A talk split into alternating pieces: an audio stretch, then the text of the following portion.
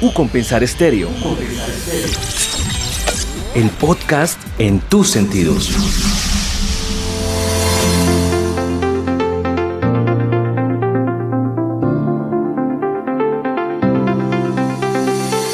Desde la Fundación Universitaria Compensar le damos la más calurosa bienvenida a los micrófonos de Compensar Estéreo, a nuestro invitado especial, quien viene desde Chile a acompañarnos en esta increíble sesión y para poder aprender un poco más de emprendimiento, innovación, startups, entre otros. Así que Ramón Heredia, bienvenido con los brazos abiertos en Compensar. Muchas gracias María Carolina, qué alegría de, estar conectado aquí con el conocimiento, ver a tantos alumnos entrando y saliendo aquí en la universidad, ya no solamente en clases remotas, sino que también en clases físicas. Ya feliz. Estamos sintiendo la presencialidad y eso, efectivamente. Los seres humanos somos átomos, no bits, entonces nos tenemos que tocar y traspasar energía. Así es, nosotros felices de tenerte aquí. Ramón, obviamente, emprendedor, eh, con una característica muy importante, em, emprendedor serial, Ramón. Sí. Cuéntanos un poquito de esta denominación que encontramos en, en varios lugares, como por ejemplo alguno de tus libros. libro. Mira, emprendedor serial es que los emprendedores seriales vamos desarrollando empresas y creando, creando startups o soluciones o, o, emprendimientos uno tras otro, no nos damos por vencidos. Es un emprendedor serial, entonces es, es alguien porfiado que va desarrollando y va creando eh, este tipo de, empresas en la región. Que el caer también hace parte de este crecimiento y de levantarnos y de volver. Y de aprender, porque, porque equivocarte es muy importante porque así aprendes. Así es, Ramón, inversionista Ángel, quien ha participado en la creación de siete empresas, mentor de startups y director. Desde el mundo de la tecnología ha desarrollado productos y servicios para la industria bancaria de Latinoamérica desde 1994. Sí. 25 años Ramón ejerciendo con pasión, con vocación y sobre todo con esta línea de emprendimiento que nos has mencionado. Sí, me encanta María Carolina y por eso es bonito estar aquí en U Compensar porque cuando hablábamos de las carreras que se están desarrollando acá de ingeniería de software, administración, abogados, eh, técnicos en programación, es muy lindo lo que están haciendo ustedes porque tienen un, camino para gente que es técnica. En dos años pueden sacar una carrera, un título, pueden empezar a ejercer eh, después en dos años más ingeniería, pero el mundo cambió. Hoy día un, chico que aprendió a programar no necesita esperar el título, puede empezar a programar. Y esto que está haciendo Ucompensar es muy entretenido.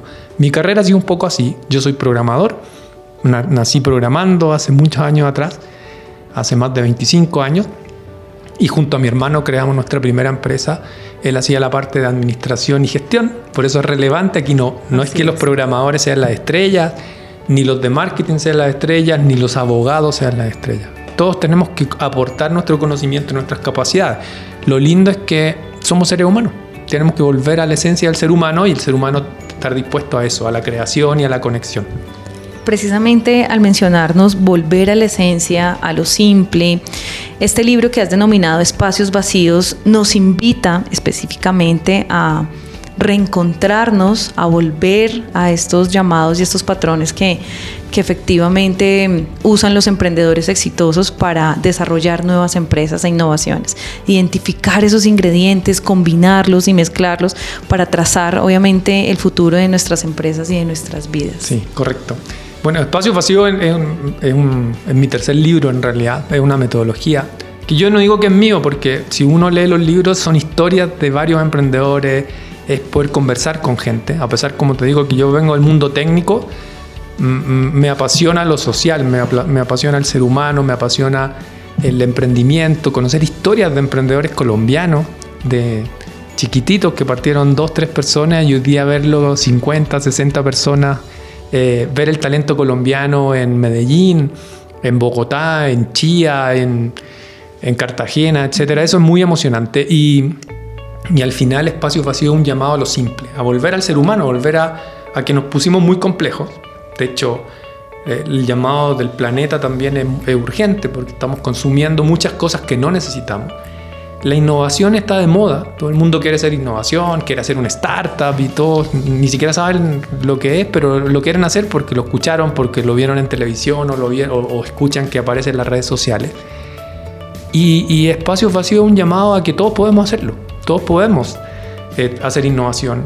no necesitamos ser tecnológicos, no necesitamos ser programadores, que ese es otro problema que, que, que escucho recurrentemente. Dices que yo no soy programador, pero si tú conoces el dolor, si tú conoces tu negocio, si tú conoces, si tu familia tiene un almacén toda su vida y tú conoces los dolores del almacén, tú puedes juntarte con un compañero de tu universidad que esté estudiando sistema y poder resolver ese dolor. Esa es la magia, la innovación, que no resuelve un dolor no tiene sentido. Entonces, espacios vacíos, volver a esa esencia, volver a lo simple, a escucharnos, a escucharnos como seres humanos, nosotros primero, pero también escuchar al resto. No pasar de largo, sin poner atención a lo que está pasando. Hay un concepto que me gusta que se llama vivir con ojos de turista, que cuando uno es turista se prepara y mira todo y saca fotos.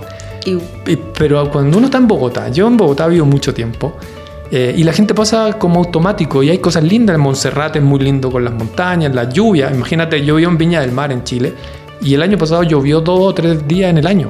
Entonces, extraño la lluvia. Pero también cuando estoy en Viña del Mar, me encanta ver Viña del Mar con ojos de turista o Santiago. Y un problema también, cuando lo ves con ojos de turista, empiezas a ver los detalles. Yo creo que ahí hay una, una oportunidad importante y por eso espacios vacíos volver a lo simple. Encuentro una frase muy bonita que mencionas bien. Dices, para innovar necesitamos repensar y co-crear nuevas maneras de hacer las cosas, buscar alternativas y soluciones que resuelvan un dolor. Sí, sí. Lo que pasa es que el, vuelvo a insistir en el tema del dolor. Hay que enamorarse del dolor y no de las soluciones. Muchas personas crean una solución y se enamoran de su, solución y se la quieren vender a todo el mundo. Pero se olvidaron cuál es el dolor que resuelve esa solución. En, en las universidades también tenemos que pensar y por eso es muy bonito lo que ustedes hacen porque porque una universidad que está conectada con las empresas, que da oportunidades a jóvenes que no tienen oportunidades. Mucha gente, lo conversábamos, son estudiantes nocturnos. Así es. En la mañana trabajan, o en el día trabajan y en la noche estudian. Ese es un esfuerzo tremendo. Eh, y, hoy día creo que las oportunidades están en, todas esas conexiones. El, repensar cómo hacerlo, el repensar. Eh, la innovación no, es, no son nuevas tecnologías, Mark Zuckerberg cuando creó Facebook no creó Internet, ni MySQL, que es el lenguaje con que desarrolló la base de datos, o PHP, sino que él pensó distinto. Y eso nos falta.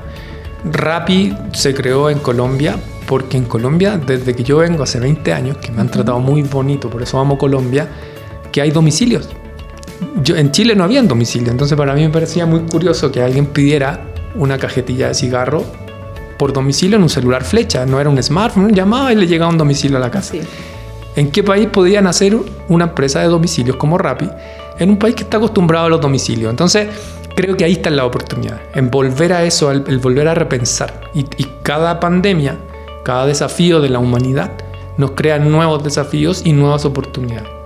Ramón, precisamente cómo estar pensando en lo simple cuando actualmente te encuentras con cantidad de información que te habla de la transformación digital, de la necesidad de mil cosas que sientes que, que una organización, tal vez como la de nuestros estudiantes, mediana, pequeña empresa, puede empezar a generar esos eh, retos a los cuales se ve inmerso, pues en una, definitivamente en un ecosistema que se está moviendo bastante rápido. Primero, volver a tratar de seleccionar lo que uno lee o lo que uno ve. Ahora, voy a ir más allá, tratar de leer. Lamentablemente, la gente dejó de leer. Y es un problema, es un dolor. Yo siempre cuento la historia de que lo que me cambió la vida es leer. Y, leo gracias a Gabriel García Márquez, un colombiano, porque en mi casa, un verano a los 14 años, no había nada que hacer, hacía mucho calor. Y mis papás, que eran profesores, tenían libros. Y yo tomé el libro más delgado que había. Y el libro más delgado era de Gabriel García Márquez, con letra grande, que era Crónica una muerte anunciada. Y cuando lo empecé a leer, de aburrido, no podía creer lo lindo que fue. Y de ahí no paré de leer. La gente dejó de leer. Entonces nos llenamos se están llenando de mucha información que no, es, que no es necesaria, que no es valiosa, que no agrega ningún valor. Y eso es un llamado a atención. Volver a leer.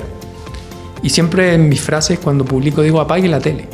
Apague la tele porque si ustedes se fijan ahora, pasamos de la pandemia a la guerra en Rusia, después van a inventar otra cosa y vamos a pasar, no sé, de mil cosas más, y, mantienen a la gente en un círculo de consumo de, lo que a ellos les conectados y además de un dolor que, que, al final ni siquiera son dolores nuestros. Nosotros tenemos muchos más dolores en Latinoamérica que la guerra en Rusia.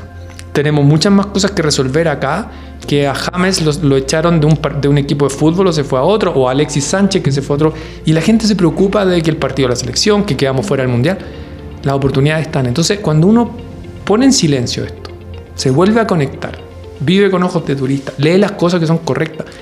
Cuando venga a la universidad, a la U Compensar, empezar a, a ver cómo esas herramientas te pueden ayudar, no esperar a empezar a trabajar, ser inquieto, decir, ¿cómo aporto a mi familia?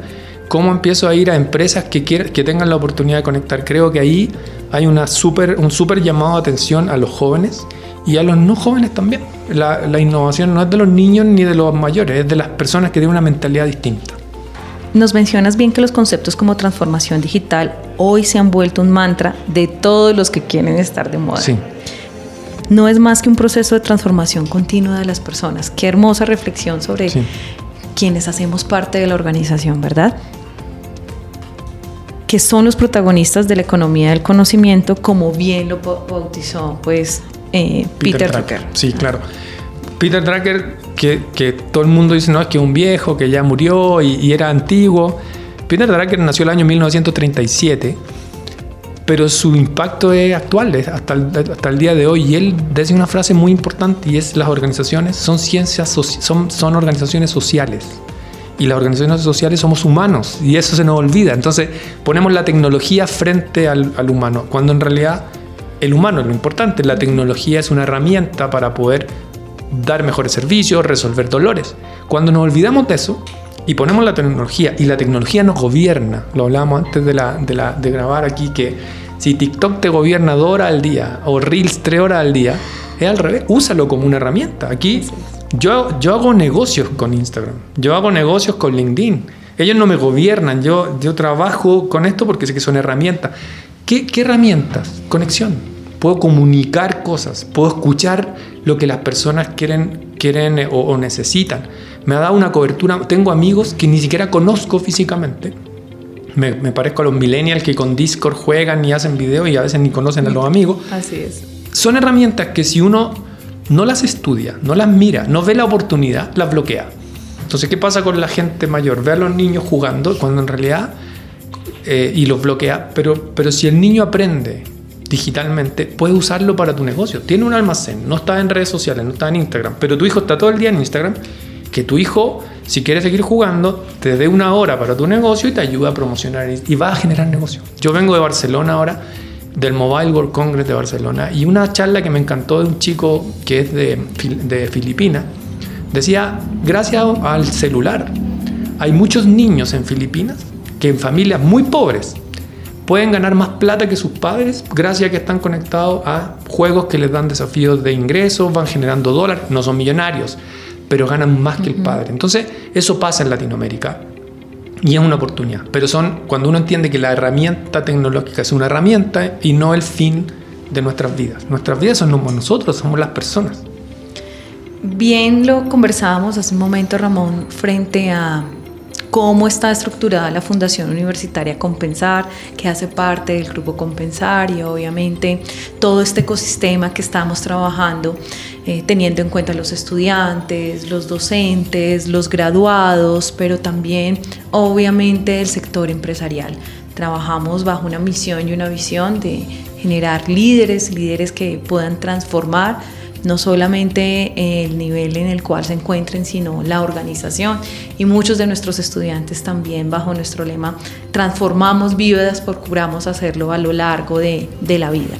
Así que todo lo que nos acabas de, de mencionar, indudablemente sentimos que estamos acordes con con muchas líneas, no solamente de tendencia o moda, sino dentro de nuestros planes de estudio tenemos incorporados asignaturas como emprendimiento, asignaturas en las cuales le ayudamos a nuestro estudiante en temas de transformar su vida, pero también de cómo desarrollar esas habilidades eh, a lo largo de la vida, ¿no? Correcto. Así que habíamos hablado en algún momento de un ecosistema propicio Sí. y siento que ese ecosistema, indudablemente las condiciones están dadas Todas. en la institución, desde la formación de nuestros estudiantes en nivel técnico, no esperar hasta que ellos se gradúen para poder generar acciones a corto, mediano y largo plazo que impacten su vida, pero aparte de ello, cómo potencializar esas habilidades que algunos creen no tener, ¿no? Claro. Eh, que a veces nos suceden que nuestros estudiantes llegan y dicen, me encantó muchísimo el pensum porque tiene emprendimiento y todas esas otras habilidades, pero no sé cómo hacerlo. ¿Qué recomendación le das a nuestros estudiantes que indudablemente tienen ese aspiracional y, y hace parte de ese proyecto de Como, vida? como lo leíste, lo que puse en el libro de que la transformación digital es un mantra, lamentablemente los consultores han empezado a crear conceptos nuevos y, y palabras en inglés difíciles que alejan y hacen pensar que la innovación es algo que tengo que estudiar profundamente. La innovación es algo más simple. Por eso el llamado espacio pasivo es algo más simple y lo que vamos a trabajar con compensar, con un compensar es muy bonito porque es todos pueden. Todos pueden, si al final esto es, esto es volver a tu esencia con herramientas, por supuesto, no, esto no es eh, improvisar, vamos a entregar herramientas porque la U Compensar entrega herramientas de conocimiento, pero las herramientas de conocimiento que no se aplican, no se aprenden. Cuando uno aplica una herramienta, la aprende y la vuelve a aplicar, aprende más y si se equivoca, la corrige y aprende más. Perderle el miedo a la equivocación, perder la vergüenza. Mucha gente dice es que yo no me atrevo porque esto es muy complejo. No, no, no. O sea, vamos a partir de lo muy simple y vamos a conectar. Que se atrevan porque hoy día es un mundo de oportunidad. El mundo cambió, está, está en constante cambio, pero este impacto que tuvimos con el COVID-19, de que la gente trabajara desde las casas, que se empezara a reconfigurar la forma en que creamos negocios, en que creamos soluciones, en que nos conectamos, hay que aprovecharla. No hay que volver atrás. ¿no? Yo no me imagino oficinas como eran antes, como estábamos todo el día en la oficina. Hoy día el mundo cambió. Entonces el llamado a los estudiantes es primero que, que- se atrevan, aprovechen esta oportunidad. Eh, compensar es es un- como caja de compensación, las cajas de compensación nacen para, para las familias. Si uno, si uno ve el origen de eso, son familias. Y la familia es el núcleo principal de las sociedades. Cualquier tipo de familia. Aquí también es que la familia tiene que ser de una... No, no, no, cualquier tipo de familia. Si tú impactas en tu familia, si tu- tu- tus compañeros de la, de la universidad también pueden ser tu familia. Entonces, ¿cómo poder conectar eso? Y el conocimiento que tenemos, conectarlo a las necesidades que tiene el- el mundo. Por eso hablamos de ecosistemas, porque compensar tiene la relación con las empresas. Entonces, estamos, ¿para qué ir a buscar más lejos? Si tenemos las empresas acá, tenemos las familias, tenemos los alumnos de la universidad, tenemos una infraestructura, infraestructura preciosa en la universidad y tenemos gente como usted, María Carolina, y las personas que hemos visto con las que he tenido oportunidad de conversar, que tienen ese espíritu. No vienen a hacer una universidad para hacer un negocio, vienen a una, vienen a una universidad para entregar herramientas a las personas y dar oportunidad a personas que no las tienen. En general no las tienen y la, y la educación cambia vidas. Así es, Ramón, precisamente con, con ese objetivo de transformar vidas, con esa iniciativa de seguir aportándole pues, a la educación de este país y en especial a nuestros estudiantes, hemos pensado en realizar varias actividades conjuntas de la mano pues definitivamente de, de, de los que saben. En este caso, mm, trabajando conjuntamente con... Eh, tu empresa denominada Ecosistemas Digitales, con Digital Bank and Insurance and Componente, Componente digital, sí, digital. correcto. y cuéntanos un poquito más de qué podríamos tener con toda esta experiencia que ustedes ya Bueno, ya, hemos tienen. conversado muchas cosas, se nos ocurren muchas cosas, pero hay que pensar en grande y partir en pequeño. Eh, vamos a hacer laboratorios de innovación para los alumnos, para los estudiantes. No solamente María Carolina, y lo hablábamos ayer, no para los 8.003 estudiantes creo que son hoy día, sino que también para los, ex, los exalumnos, los 20.000 o más de 20.000 exalumnos de la universidad. Son una tremenda oportunidad. Eh, laboratorios de emprendimiento. Vamos a hacer diplomados de innovación prácticos, no diplomados teóricos. Los diplomados de Digital Bank que hemos desarrollado hace más de cinco años en la industria financiera latinoamericana. La gente me va a decir, pero solo va a ser para bancos. No, tiene la esencia para cualquier tipo de industria y son muy destacados porque son diplomados primero internacionales que tienen un toque, tenemos alumnos de más de 10 países de Latinoamérica.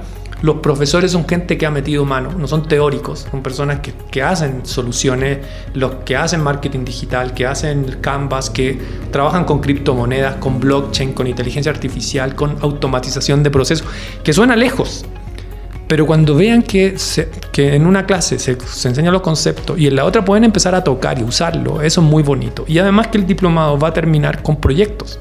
Tienen que armar grupos y hacer un proyecto concreto. Eso va a ser el inicio de un proceso porque los proyectos no van a quedar teóricos. La idea es que pasen a nuestros centros de incubación, que vamos a desarrollar también con la Universidad Compensar, para poder transformar esos proyectos en, realidades. Hoy día buscar el, financiamiento de capitales semillas, venture capital, que para mucha gente suena lejano. Muchos alumnos, muchas personas dicen, no, eso lo hacen la universidad tradicional. O lo que... No, no, no, si lo vamos a hacer. Tenemos la red de contactos, tenemos red de contactos en Latinoamérica, en Estados Unidos, en Europa para poder incorporar esto y hacer el cambio real. Y esto se, parte con proceso, esto es hábito, esto se repite una y otra vez. Al principio probablemente tengamos un grupo, dos grupos, diez grupos, etc. Y como hay un concepto que me gusta de los gringos que es serendipity, no sé si lo inventaron los gringos no, pero es serendipity que uno no sabe cuando va avanzando en qué cosa se va a transformar. De hecho, yo estudié programación, yo mi primera carrera era licenciatura en biología porque me gustaba la biología eh, pero terminé siendo analista de sistemas y conectando la tecnología con eso. La programación es igual que los sistemas biológicos, se comunican. Entonces, hoy día la magia de esto es poder conectar más personas eh, y con, la, con un compensar que tiene toda esta infraestructura, todos los alumnos, todo el conocimiento, profesores mágicos y magia, vamos a poder... Eh, seguir conectando y conectando no solamente para que hagan soluciones en, Colombia, sino que para que conecten soluciones a México. los dolores que tenemos los latinoamericanos son muy parecidos, son los mismos. Entonces hay emprendedores colombianos muy exitosos eh, que los vamos a traer también como profesores para que ellos cuenten su experiencia y los alumnos vean que esto no es de... Mark Zuckerberg o Steve Jobs o Bill Gates de lejano o de James Rodríguez o de los fundadores de Rappi, sino que son personas como ellos que, pueden conectar, exactamente. Ramón, te agradecemos muchísimo por este espacio. Indudablemente la Fundación Universitaria Compensar, en este caso la Facultad de Contaduría y Finanzas, la Facultad de Ciencias Empresariales, pues te extiende el agradecimiento y las puertas abiertas a poder materializar todos estos proyectos que, que sin duda generarán beneficios para, para toda nuestra comunidad educativa. No, María Carolina, gracias a usted. En realidad me siento con una responsabilidad muy grande de devolverle también a, Colombia el cariño que me ha dado siempre, así que para mí un país que adoro. Me encanta, cada vez que vengo a Bogotá me cambia el ánimo por, el, por los cielos, por la lluvia, por el verde de, los cerros, todo, y la gente principalmente. Así que muchas gracias y, y nada, esto es el inicio y, esperamos tener a muchos alumnos acá conversando, creando soluciones, escuchando dolores, que es lo más bonito. Así es, a toda nuestra comunidad académica, estudiantes, graduados, docentes, empresarios, le hacemos la cordial invitación que se sumen a todas estas iniciativas que, que hoy presentamos y esperamos ir materializando a lo largo de este año. Así que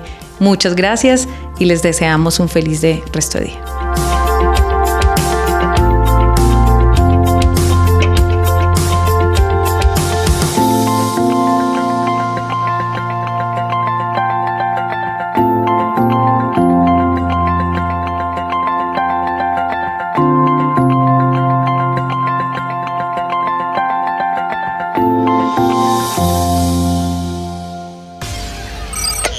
Compensar Estéreo.